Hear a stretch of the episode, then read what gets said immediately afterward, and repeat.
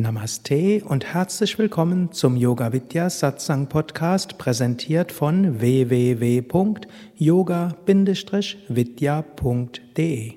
Ja, schön, dass ihr hier seid, auch zu diesem Thema. Und Raja Yoga ist der Yoga der Geisteskontrolle, wird es oft gesagt, Yoga der Beherrschung des Geistes. Wörtlich ist es der königliche Yoga. Das Thema passt auch gut zu Augsburg. Augsburg heißt ja die Stadt von Augustus. Augustus, ein großer Kaiser und der Name Augustus ist dann ja auch über mehrere Jahrhunderte neben Cäsar der Name für Kaiser gewesen und so. Das ist ein schönes Thema hier in Augsburg. Und hm, vielleicht bevor ich hm, anfange mit dem, was ich mir zum Teil überlegt habe und zum Teil, was dann so kommen wird. Gibt es etwas bei diesem weiten Thema? Äh, vielleicht vorher wollte ich noch fragen, wer von euch macht gerade eine zweijährige Yogalehrerausbildung hier mit? Wer macht das erste Jahr mit? Zweites Jahr? Mhm. Okay. Wer hat schon eine Yogalehrerausbildung abgeschlossen hier oder woanders? Hm? Okay. Wer ist kein Yogalehrer und kein werdender Yogalehrer, bis jetzt mindestens. Ne? Okay, ja.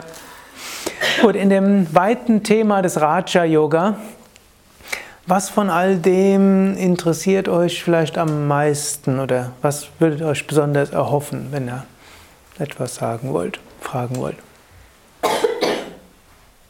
Hm? Nein? Interessantes. Bitte? Interessantes interessiert dich, das ist gut. Wobei eigentlich manchmal faszinierend ist, über das Langweilige zu sprechen. Dann kann man manchmal feststellen, dass auch hinter dem scheinbar Langweiligen etwas Hochinteressantes steckt. Mhm. Also das, was deine Spezialität ist, auch den Bezug zum Alltag. Bezug zum Alltag. Mhm. Ja, das ist immer wichtig. Yoga muss im Alltag gelebt werden. Yoga ist nicht für, nur für die Yogamatte, dafür auch, sondern das, was wir auf der Yogamatte machen, hat nachher, spielt eine Rolle in dem, wie wir nachher unser Leben leben im Alltag. Gut, will ich besonders berücksichtigen. Okay, das Thema ist Raja Yoga und die geistige Entwicklung. Hm, das Wort Geist hat ja viele verschiedene Bedeutungen und äh, ich möchte vielleicht auf ein paar Aspekte dort oder ein paar Stufen kann man sagen der Entwicklung im Yoga hin zu einer echten geistigen Entwicklung. Zum einen muss man natürlich sagen, Entwicklung ist ein schöner Ausdruck im Deutschen. Da steckt etwas von entwickeln drin. Was heißt, tief in uns ist ein großer Schatz.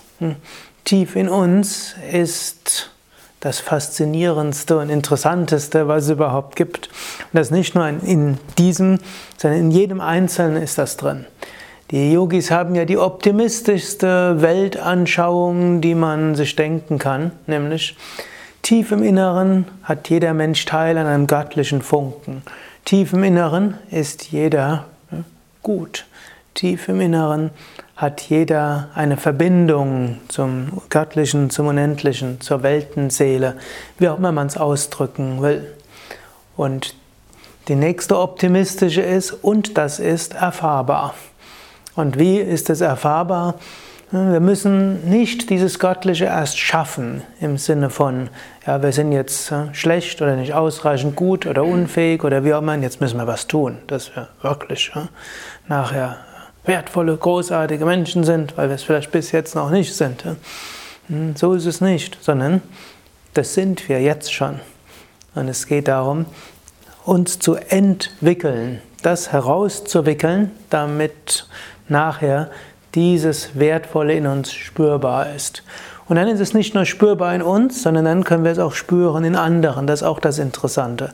Und das ist auch ein Kennzeichen einer tiefen Entwicklung, dass in dem Maße, wie wir uns selbst entwickeln und Zugang finden zu dem Tieferen in uns, können wir es auch im anderen sehen. So wie hier habt ihr gerade diese wunderschöne Lampe und die ist im Inneren hell und drumherum ist einmal drumherum gewickelt. Und so ist es auch schön. Es gibt ein schön angenehmes Licht. Aber angenommen wird jetzt den roten Stoff dort 20, 30, 40 Mal drum wickeln, dann würde man kein Licht sehen. Um jetzt Licht zu sehen, müssten wir dann den Stoff wieder zu entwickeln. Und das ist auch schon hm, Einige von euch haben das schon tausendmal gehört, für andere mag es neu sein. Es ist etwas, woran man sich immer wieder auch erinnern kann. Ja, tief in mir ist dieses Göttliche und es ist schon jetzt da. Ich brauche mich nicht unter Druck zu setzen, ich brauche keine Minderwertigkeitsgefühle haben, ich brauche keine Überwertigkeitsgefühle haben, ich brauche, muss mich nicht irgendwie antreiben. Eigentlich kann ich erstmal entspannt sein im Bewusstsein, ja, tief im Inneren ist es jetzt schon da.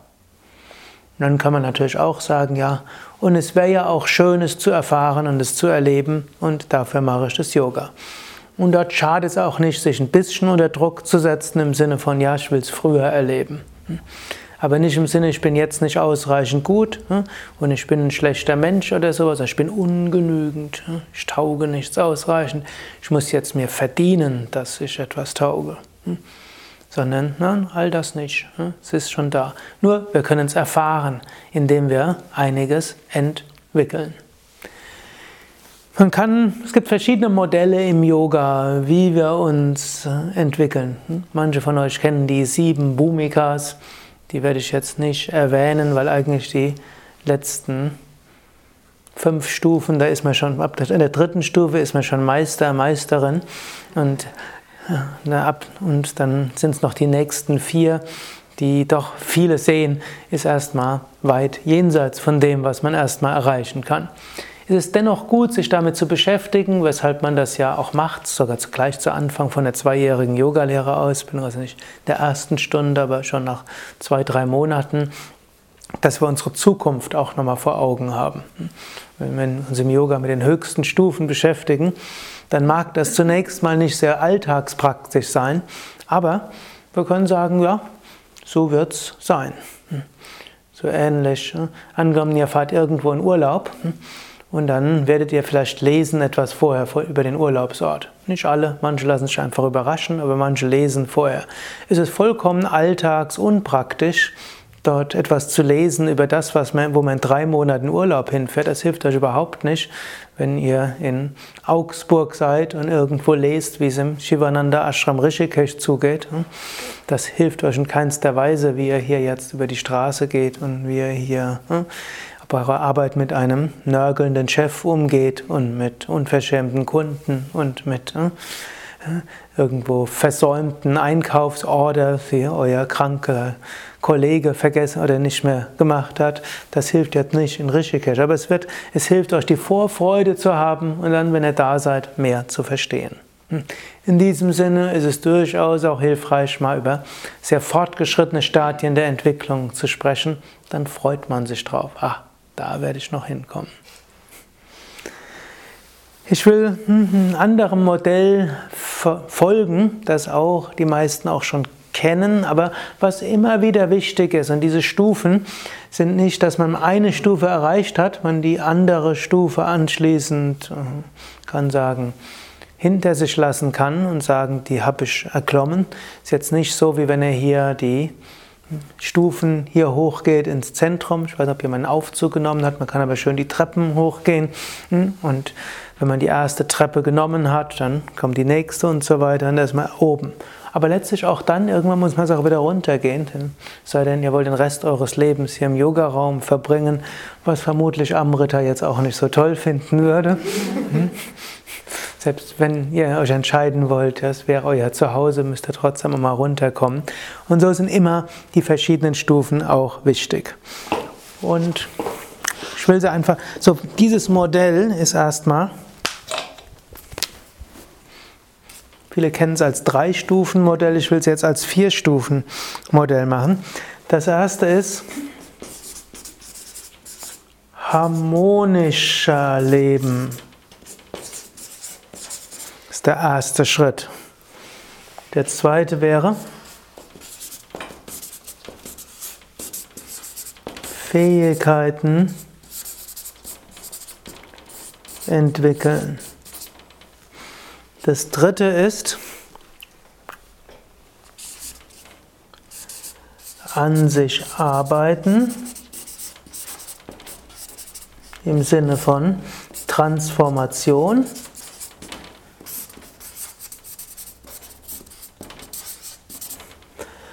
Und der vierte Schritt, man könnte sagen, hm, Einheit.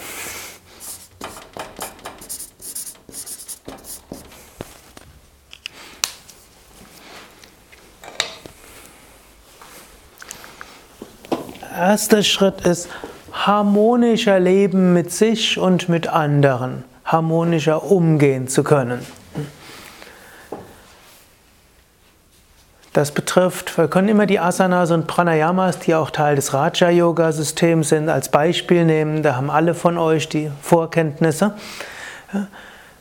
Man würde sagen, bei Asanas und Pranayama und Entspannung heißt es, wir lernen Asana so zu üben, wie sie einem gut tun. So zu üben, dass sie entspannend sind. So zu üben, dass man gesund wird, dass irgendwo man ein gesundes Körpergefühl entwickelt, dass man sich wohlfühlt in seiner Haut und in seinen Muskeln und seinen Knochen und was da sonst noch alles da ist. Man lernt auch die Asana so zu, zu finden, die einem besonders liegen. Man übt die besonders. Man lässt das weg, was einem nicht so liegt. Man geht in den Asanas nur so weit, dass es nicht weh tut. Und findet so etwas, was sehr angenehm ist. Das ist der erste Schritt. Harmonischer Leben. Der zweite Schritt ist Fähigkeiten entwickeln. Und das heißt schon bei den Asanas und Pranayama dann macht man ein bisschen mehr, dann wird es fordernder. Und ich vermute, Amrita wird euch auch mal fordern in den Asanas. Ich nehme an, euer Lächeln heißt ja. Im Anfängerkurs ganz am Anfang weniger. Danach gilt es aber auch, voranzugehen. Und wenn jemand sagt, ja, ich habe Angst vor dem Kopfstand, dann besonders gut und lernt. Und dann, wenn man erstmals alleine am Kopf steht, dann ist es tolles Gefühl. Insbesondere, wenn man noch nie in seinem Leben einen Kopfstand gemacht hat. Was nicht heißt, dass jeder den Kopfstand machen können muss. Es hm? gibt auch Menschen, die vielleicht irgendwelche Halswirbelsäulenprobleme haben, schwererer Art. Die werden andere Weisen finden, an Fähigkeiten entwickeln. Hm?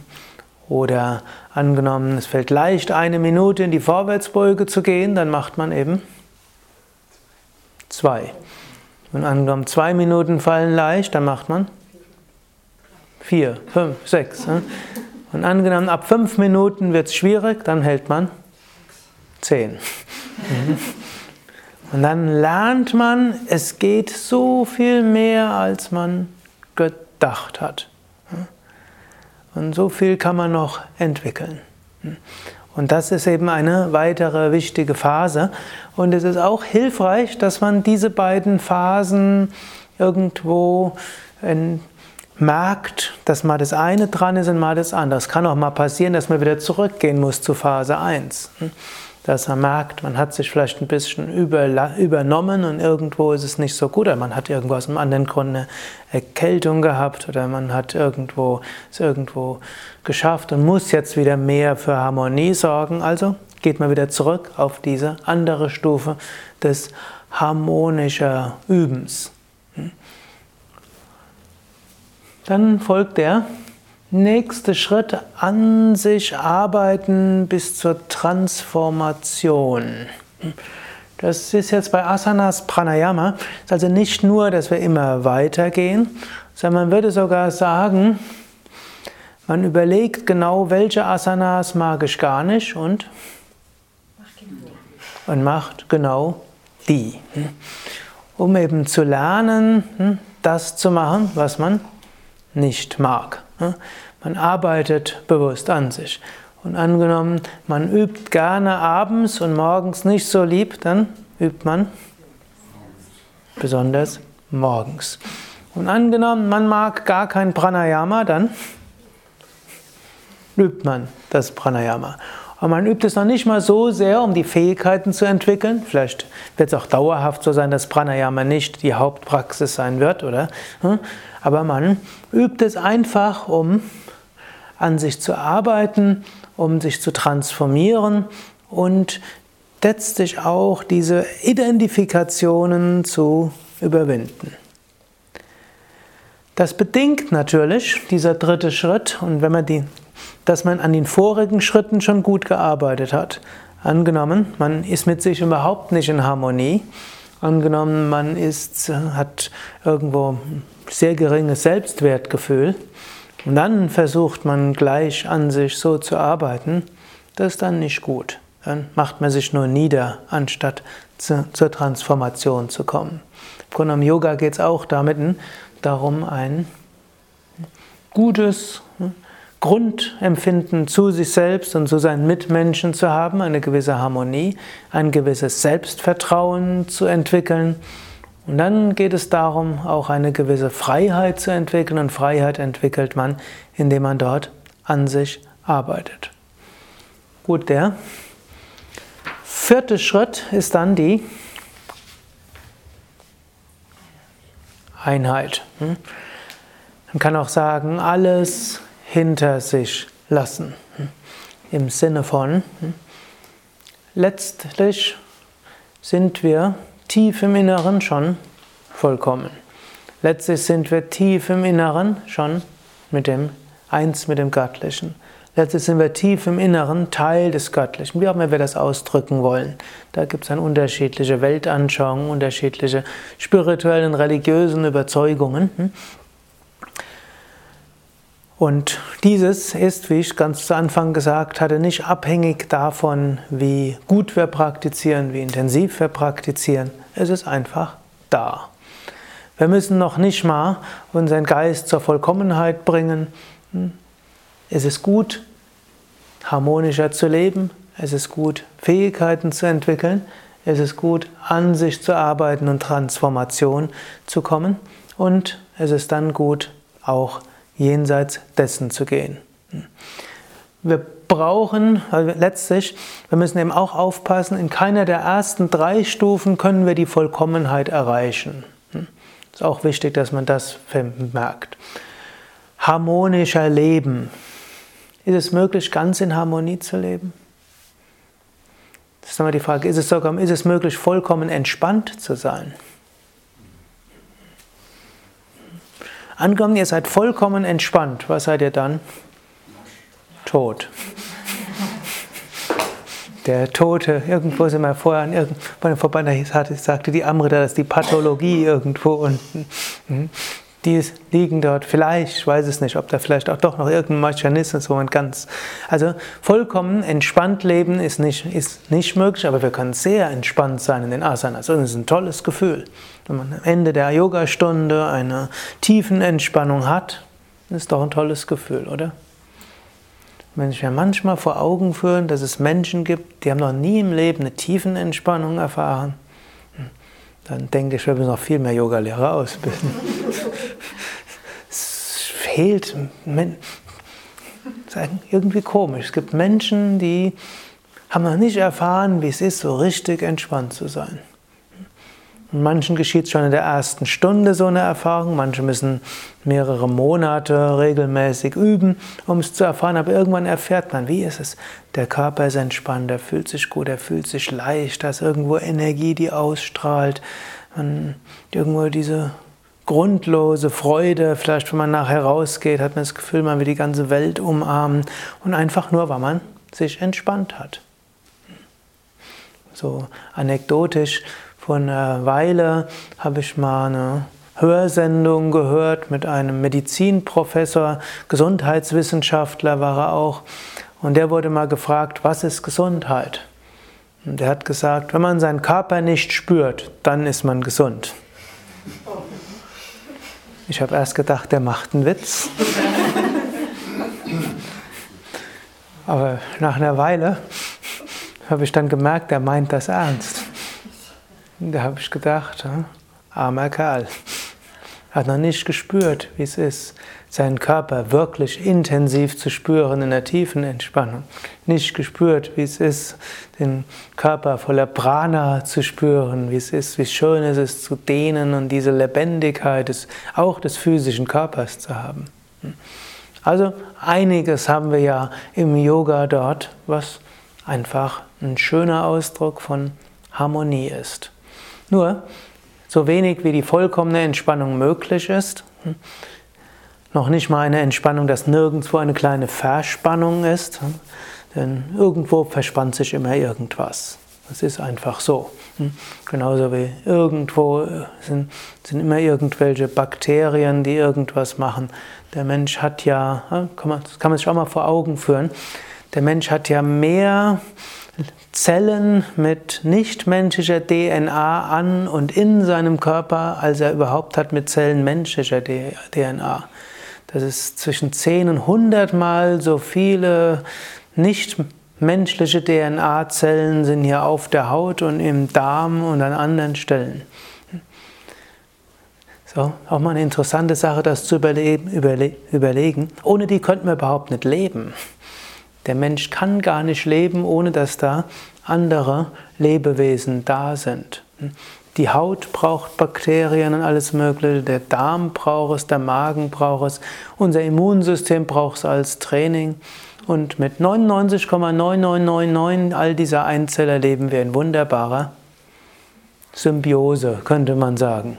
Man könnte auch sagen Harmonie. Aber Überall, wo es harmonisch ist, hm, kann es auch irgendwann mal disharmonisch gehen. Und dann gibt es irgendwelche Bakterien, die irgendwo anders, dort anders beschaffen sind und dann geht irgendwas schief und dann funktioniert etwas nicht mehr.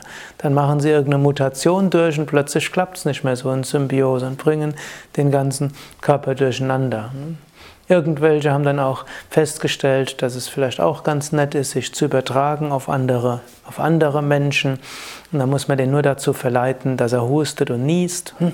Es gibt jetzt inzwischen eine Theorie, Husten und Niesen gibt es nur einen Grund, das ist eine, eine Reaktion, zu der uns diese Viren und Bakterien bringen wollen, um sich zu verbreiten. Denen ist irgendwo gelungen, diesen Reflex, der eigentlich dazu da ist, um Staubpartikel dort rauszubekommen, hm, den auszulösen. Und die wollen uns eigentlich nichts Böses tun.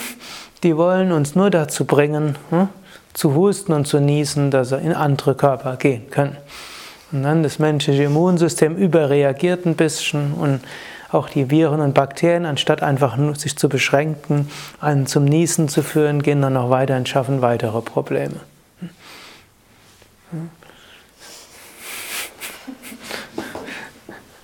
Also wenn er das nächste Mal hustet oder niest, könnt ihr einfach sagen, das sind irgendwelche netten Lebewesen, die eigentlich auch nur leben wollen und die wollen euch dazu bringen, zu niesen und zu husten, dass sie auch woanders hingehen, so wie man könnte sagen Tourismus oder so.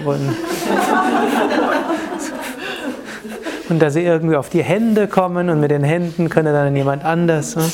Und leider sind sie ein bisschen, schießen sie ein bisschen übers Ziel hinaus und machen euch müde. Und, also bei vielem, was in Harmonie ist, und wir, eben auch die meisten dieser Krankheiten laufen ja relativ harmonisch irgendwo ab, aber manches geht auch schief und so ist eine vollkommene Harmonie dort nicht möglich aber eine gewisse Harmonie und da können wir im Yoga eine ganze Menge lernen, um ein bisschen harmonischer leben zu können. Können wir unsere Fähigkeiten ausreichend entwickeln? Gibt es irgendeine Fähigkeit, wo er denkt, die könntet ihr 100% ausreichend entwickeln? Dann wäre er vermutlich ein bescheidener Mensch. Ne? Aber angenommen, ihr entwickelt die Fähigkeit, des Kopfstandes. Was wollt ihr dann? Skorpion, Skorpion. Gleichgewichtssinn muss weiterhin. Angenommen, ihr könnt den Skorpion, was wollt ihr dann? Handstand. Angenommen, ihr könnt den Handstand. Handstand im Lotus. Angenommen, ihr könnt den Handstand im Lotus. Einarmiger Handstand im Lotus. Angenommen, ihr könnt den vielleicht auf einen Daumen oder so ähnlich. Bitte? Und Lotus. Ja, ah, Handstand auf einem Daumen. Also geht immer geht immer weiter. Oder angenommen, ihr wollt euer, euer Gedächtnis verbessern. Hm. Auch da Yoga hilft ja auch ein bisschen sein Gedächtnis zu verbessern und viel Pranayama hilft dort auch. Dann kann man noch viel meditieren und kann insbesondere eben die aktiven Konzentrationstechniken, wo man sich besonders bemüht, sich auf etwas zu konzentrieren, kombinieren dann mit passiven Konzentrationstechniken, dann einfach nur beobachten, was von selbst kommt. Also eine Meditationstechnik, die beide Elemente in sich hat, scheint der Gedächtnisentwicklung sehr zuträglich zu sein. Also konzentriert sich auf etwas zu konzentrieren. Gerade wenn es erstmal langweilig ist, entwickelt die Fähigkeit des Geistes und damit auch das Gedächtnis und dann loslassen und dass also der Geist eine Ruhe hat und dieses, diese Kombination, die in einigen der Yoga-Meditationstechniken drin ist, oft aus dem Übergang von Dharana zu Dhyana oder konkret und abstrakt zusammen, das ist jetzt gut fürs Gedächtnis. Aber angenommen, macht zusätzlich noch Gedächtnistraining und alles Mögliche. Habt ihr jemals genügend Gedächtnis?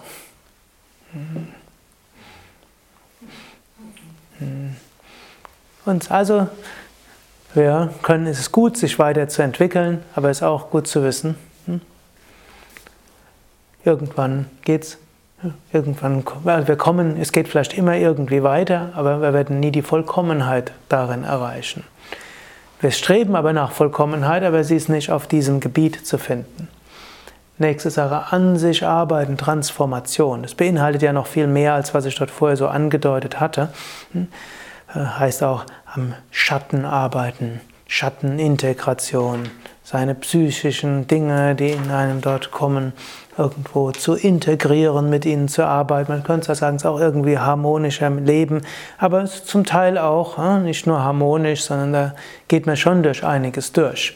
Wenn man tiefer meditieren will, dann können auch irgendwelche Dinge aus dem Unterbewusstsein hochkommen. Oder man wird sich einfach bewusst, vorher hat man halt einfach mit seinen, mit seinen Mitmenschen geschimpft und plötzlich merkt man, hm, das sind nicht einfach nur die Mitmenschen, die einem auf den Wecker gehen. Es ist, irgendwas steckt da in mir drin, weshalb ich einfach schimpfe und mein Schimpfen ist eigentlich nicht, ist nicht angemessen in der Situation. Woran liegt das? Und dann ist man vielleicht noch dazu so leichtsinnig und stellt sich selbst die Frage. Und man meditiert und dann kommt da plötzlich etwas hoch und, dann, und so weiter. Und man arbeitet also an sich, kommt vielleicht an, an seine Themen und vielleicht macht man dann noch dazu psychologische Yogatherapie und dann kommt man noch in die Kindheit und hm, macht man vielleicht noch dazu Reinkarnationstherapie. Dann kommt man noch in sein voriges Leben und vorvoriges Leben und vor zehn Leben. Und ich kann euch eines sagen, egal wie viel ihr an euch arbeitet, ihr werdet nie fertig nie fertig dort sein. Es ist gut, dort auch an sich zu arbeiten und es ist wichtig, an sich zu arbeiten. Nur man sollte nie denken, dass man damit ausreichend an sich arbeitet, um vollkommen zu sein. Es gibt Menschen, die machen ihr ganzes Leben Therapien Warum machen sie weiter Therapien? Weil sie irgendwo merken, sind weiter Themen, die da sind. Und für manche Menschen ist das gut und wichtig. Manchmal ist es ja auch hilfreich, es ist auch faszinierend, immer wieder an sich zu arbeiten, neue Aspekte zu entdecken. Und egal wie Eltern ihre Kinder erziehen, die Kinder werden immer irgendwelche Narben von der Erziehung der Eltern mit sich tragen die immer bearbeitbar sind, aber nicht ganz auflösbar sind. Und genauso viele Identifikationen, vieles mögen und nicht mögen, all das ist auf dieser Ebene. Dagegen die letzte Ebene, die Ebene der Einheit, heißt,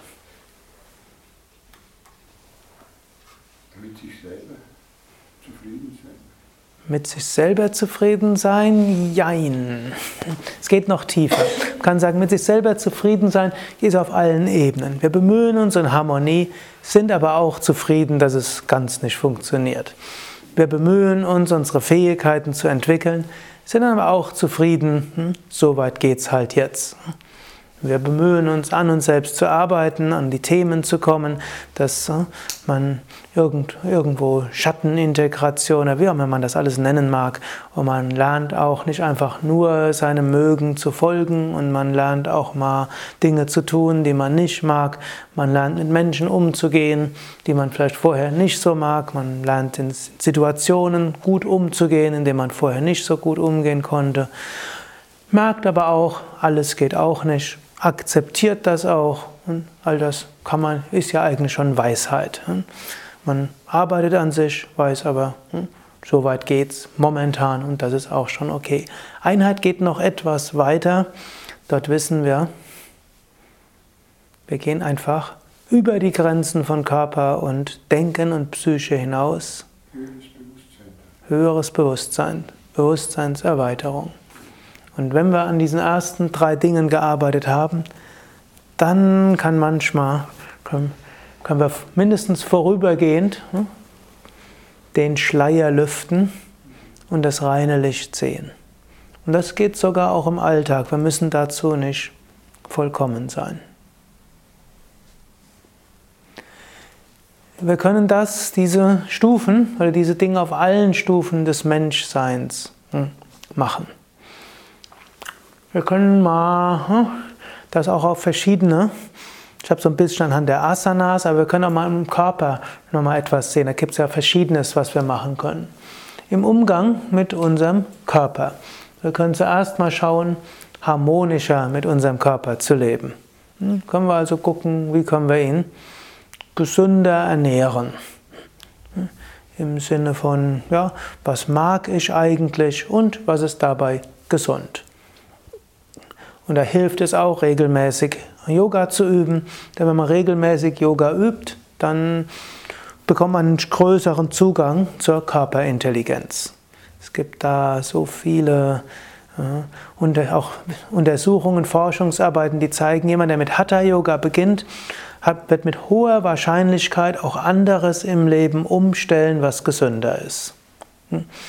Ich habe mal so ein Interview gehört, auch eine Radiosendung oder Hörsendung mit einem Professor für Naturheilkunde an der Uni Essen, den Namen habe ich leider vergessen, der hat gesagt, er hätte, die, die integrieren auch Yoga in den Lehrstuhl für Naturheilkunde und an diese Klinik, wo die eine Abteilung für Naturheilkunde haben. Und dort gehört auch Yoga dazu. Es hat er noch keinen gefunden, dem Yoga beigebracht würde, der nicht anschließend seine Ernährung umgestellt hätte. Und und zwar sogar, wenn den Lehrern verboten worden wäre, über Ernährung zu sprechen. Irgendwie wird es gesünder werden. Gut, vielleicht gibt es auch Leute, die schon von vornherein sehr gesund essen und dann stellen sie nur fest, es ist gut, aber bei der Mehrheit ist passiert das. Oder es gab auch eine Studie äh, mit Raucherentwöhnung. Man hat verglichen Menschen, die einfach nur einen zwölfwöchigen Anfängerkurs machen und solche, die ein spezialisiertes Raucherentwöhnungsprogramm machen. Wer von, wo ist die Wahrscheinlichkeit größer, dass sie nach zwölf Wochen zum Nichtraucher geworden sind? Es ist bei dem zwölfwöchigen Yogakurs und nicht bei dem zwölfwöchigen Raucherentwöhnungsprogramm. Allerdings, man hat noch eine dritte Gruppe gehabt und das war die, die hatten ein Raucherentwöhnungsprogramm plus die Yoga. Und das war tatsächlich am effektivsten. Das war, wenn ich es richtig im Kopf habe, irgendwo der Link ist auch auf unserem Yoga-Wiki unter wissenschaftliche Studien. Das waren zwei oder ich glaube also zwei bis dreifache erhöhte äh, Erfolgsquote als ein reines, als das reine verhaltenstherapeutisch orientierte Raucherentwöhnungskur. Also das Yoga hilft, mehr in Harmonie mit sich selbst zu kommen und vieles geschieht dann von selbst. Und so heißt das harmonischer Leben für seinen Körper, kann wir einiges uns einfallen lassen, von der Ernährung über die Körperübungen, über Entspannung, über Atemübungen, über Kleidung, über Körperpflegemittel und eine ganze Menge anderer. Erstmal ein bisschen harmonischer. Dann das nächste ist aber auch, im Körper wollen wir auch Fähigkeiten entwickeln. Welche Fähigkeiten können wir im Körper entwickeln? Aufrecht gehen. Aufrecht gehen. Hm? Kraft, Flexibilität, Kondition. Dann noch Koordination, hm? Gleichgewicht. All das können wir entwickeln und dazu muss man dann auch aus der Komfortzone rausgehen. Und interessanterweise, um dauerhaft mit seinem Körper in Harmonie zu sein, muss man eben tatsächlich auch den Körper fordern. Angenommen, man macht immer nur Entspannungs-Yoga hm, und angenommen, man macht auch ansonsten immer nur sanft, dann ist es der Gesundheit langfristig nicht zuträglich. Also in diesem Sinne hm, gilt es auch, die körperlichen Fähigkeiten zu entwickeln. Nächster Schritt wäre dann, am Körper zu arbeiten und Transformation. Es gibt auch etwas, dass man den Körper letztlich auch äh, spiritualisiert. Das ist jetzt schwierig auszudrücken. Aber wir können auch erstmal sagen, wir können auch den Körper entgiften. Fangen wir damit an. Und das sind die eher unangenehmen Teile im Yoga, die viele Menschen vermeiden. Es gibt im Yoga die sogenannten Kriyas. Kriyas heißt, ja, gut, erstmal die angenehmen. Wir machen Kapalabhati. Reinigt die Lungen. Wenn die Lungen gereinigt sind, kann auch das Kohlendioxid besser aus dem Blut in die Lungen und von den Lungen wieder raus. Wenn man schnell einen ausatmet, steigt der Sauerstoffgehalt, wird das Blut leicht basischer. Wenn wir dann die Luft anhalten, dann steigert sich der Kohlendioxidgehalt, wird das Blut leicht saurer. Wenn das Blut basischer ist, können manche Stoffwechselprodukte besser in dem Blut gelöst werden und nachher bei den Zwischenatmungen kommt das wieder raus. Und wenn mehr Kohlendioxid ist, ein bisschen saurer, dann können andere Stoffe leichter ins Blut und dann können wir die wieder loswerden. Also das sind hm, gute Möglichkeiten. Brauche jetzt keine Angst zu haben, dass dann das wieder zurückkommt in die Zellen. Das geht nämlich nicht so leicht. Also dieser Unterschied hilft der Entgiftung sehr. Weshalb es manche Menschen gibt, die vielleicht vorher viele Gifte im Körper haben oder deren Säurebasengleichgewicht gestört ist oder die viel geraucht haben. Hm, die wird, denen wird es ein bisschen schwindlig bei Kapalabhati. Manchmal wird Menschen Pranayama unangenehm, wenn sie es längere Zeit machen. Bei Kapalabhati vergeht das das unangenehme Gefühl ja relativ bald.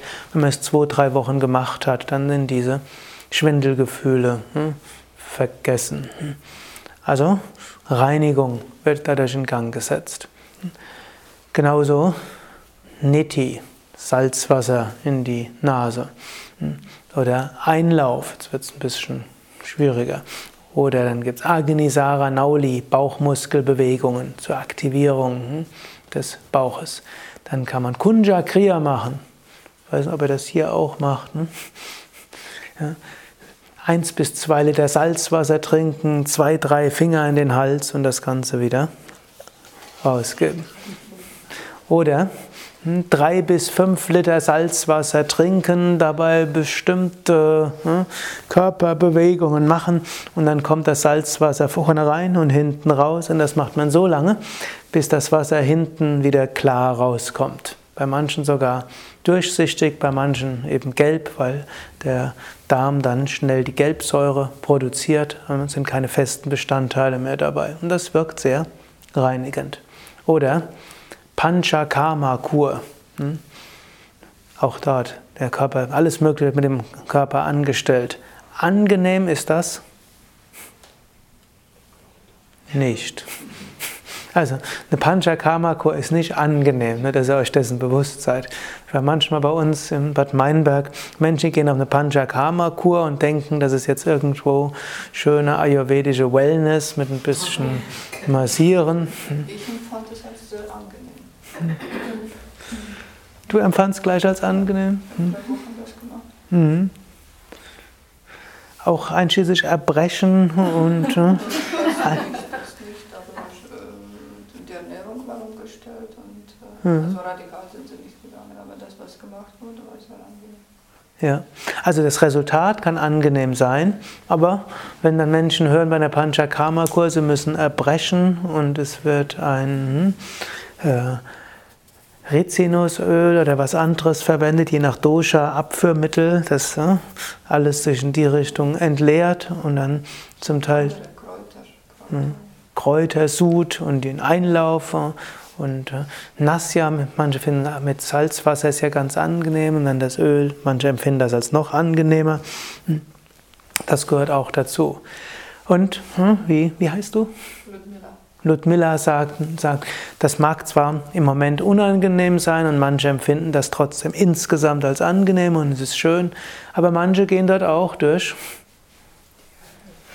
Ob es die Hölle ist, weiß ich nicht, aber. Hm? Aber für manche ist es die Hölle.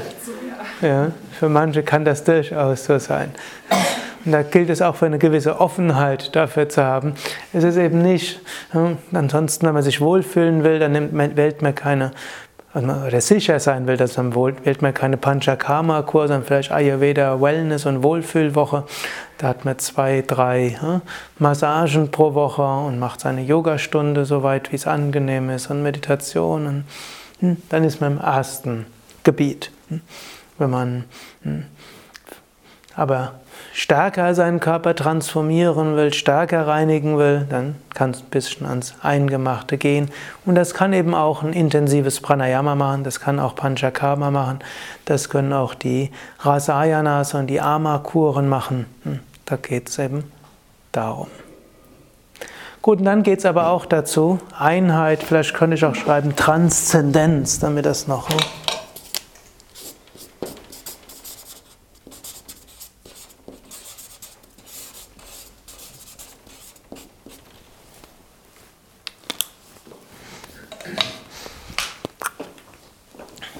Wir wollen auch nicht äh, hängen bleiben am Körper. Denn egal wie stark wir an unserem Körper arbeiten, egal wie entspannt wir ihn machen, egal wie gesund wir ihn ernähren, egal wie flexibel und hm, stark wir ihn machen, egal wie gute Herz-Kreislauf-Konditionen wir entwickeln, egal wie reinigen, wie sehr wir ihn reinigen, was passiert irgendwann mit dem Körper? Wird älter. Er wird älter und irgendwann stirbt er. In Indien gibt es solche Mythen, dass es Menschen gibt, die schon seit tausend Jahren leben sollen. Ich kannte mal jemanden, der hat gesagt, er kannte mal jemanden, der war 960 Jahre alt, aber leider ist er vorletztes Jahr gestorben. Man muss ein bisschen vorsichtig sein, wenn in Indien irgendwas behauptet wird. Die Inder haben eine gewisse Neigung zur Übertreibung. Und man muss auch sagen, es gibt auch Dinge, die man sich erstmal nicht vorstellen kann. Das gibt es auch. Also es gibt auch indische Yogis, die können ihren Puls anhalten und die können ihre Hirnwellen willkürlich verändern. Es gibt Menschen, die lassen sich in irgendwo einbuddeln für zwei Jahre.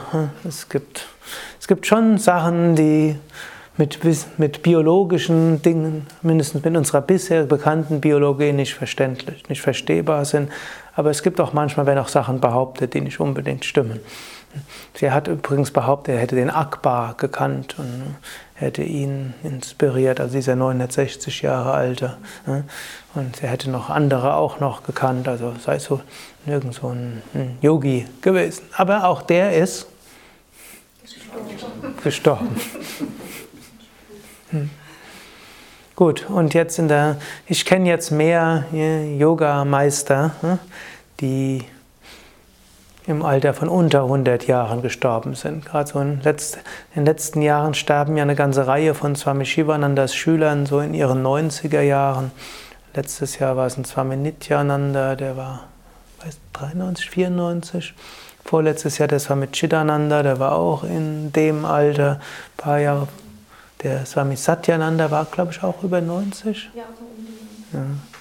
Dann der, gut, andere wie Krishnamacharya war, glaube ich, über 100. Der Patabi Joyce war irgendwo Anfang 90.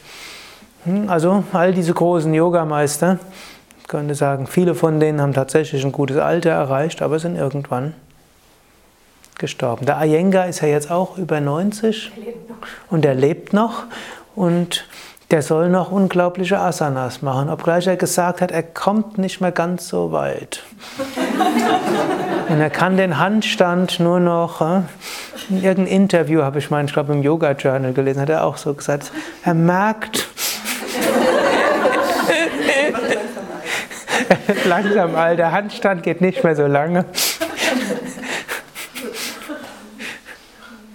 Und er wird jetzt wenig, und er wird jetzt mehr das weniger Stellungen halten und er wird äh, weniger Stellungen dafür länger halten und er wird sich jetzt mehr, das klang fast wie unsere Yoga Vidya Grundreihe, was er erzählt hat, was er jetzt mehr macht, also länger Kopfstand halten, Schulterstand halten, Vorwärtsbeuge, Cobra und Drehsitz und die vielen anderen Variationen und irgendwo auch den Hund wird er nicht mehr ganz so lange machen.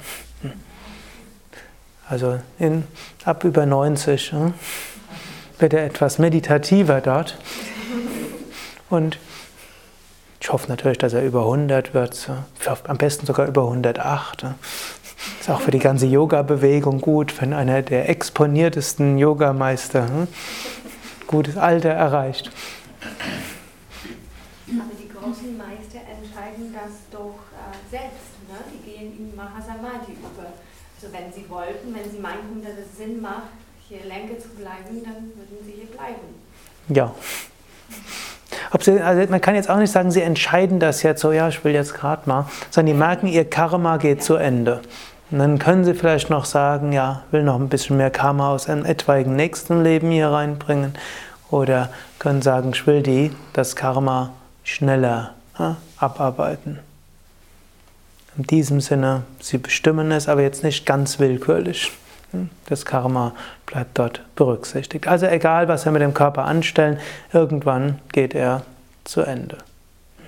Und manche von euch, die vielleicht vor 20 Jahren mit Yoga angefangen haben und intensiv geübt haben und jetzt vielleicht in den 40ern oder 50er sind, werden durchaus feststellen, dass wahrscheinlich doch nicht das Gleiche geht wie vor 15 Jahren. Die ersten fünf Jahre macht man Fortschritte, wenn man intensiv übt. Und dann, wird, dann hält man noch fünf bis zehn Jahre die gleiche Flexibilität, wenn man weiter intensiv übt. Und danach, wenn man weiter genauso intensiv übt, wird man langsam feststellen, hm, geht auch nicht mehr so viel. Und der Körper wird auch irgendwann sein, die, die eine oder andere Verwation entwickeln. Und manchmal auch nicht nur Verwation, sondern auch etwas anderes. Gut, und so gilt es letztlich irgendwann, den Körper zu verlassen. zu verlassen. Also ich meine jetzt aber nicht, dass wir jetzt gleich sterben müssen dafür, sondern den Körper zu transzendieren, Bewusstsein, ich bin nicht der Körper. Es gibt ja auch Yoga-Richtungen, die manchmal sagen, das Hatha-Yoga ist äh, nicht so gut, weil man beschäftigt sich zu sehr mit seinem Körper. Sage ich gerne. Wenn man jung ist, klingt das gut. Wenn man älter wird, wird es umgekehrt. Die Nicht-Hatha-Yogis kümmern sich im Alter sehr viel mehr um ihren Körper als die Hatha-Yogis. Hm. Dann ist man, ist man gezwungen dazu. Und noch dazu kommt aber auch, Hatha Yoga ist eben nicht nur ausgerichtet, harmonischer mit dem Körper zu sein, nicht nur aus seine Fähigkeiten zu entwickeln und zu reinigen und damit letztlich auch zu einem fähigen Instrument zu werden von mehr Prana, das in die Welt kommt, sondern Hatha Yoga Übungen sind natürlich auch darauf ausgerichtet, dass wir Körperbewusstsein auch verlieren. Und das passiert ja auch manchmal in der tiefen Entspannung. Manchmal sogar, es gibt, ich habe sogar Teilnehmer gehabt, denen es in der allerersten Stunde passiert, dass sie in der tiefen Entspannung ihren Körper nicht mehr gespürt hatten und plötzlich so ein ozeanisches Glücksgefühl, ein Verbundenheitsgefühl hatten. Das dauerte eine gewisse Weile, bis sie plötzlich Angst gekriegt haben, im Sinne von, hm, wer bin ich, wo bin ich, was passiert, werde ich verrückt? Und so weiter. Hat man diese tolle Erfahrung, nur weil es in die bisherige Weltanschauung nicht hineinpasst, ist dann erstmal problematisch, aber wenn, wenn man das Glück hat, sprechen die Leute dann mit ein und dann braucht es ja noch ein paar Sätze und dann sind die Menschen auch wieder beruhigt. Denn sie beruhigen sich über das, was ich als eher unangenehme Nachricht sage. Es, es ist jetzt nur vorübergehend. Du wirst. Man kommt schnell genug von selbst wieder zurück und es wird nicht so leicht sein, diese Erfahrung regelmäßig zu wiederholen. Ich, das, ich empfinde das eher als bedauerlich, aber es beruhigt die Menschen ungemein. Und es wird im Gegenteil eben auch Energie geben für den Alltag und nicht die Menschen alltagsunfähig machen.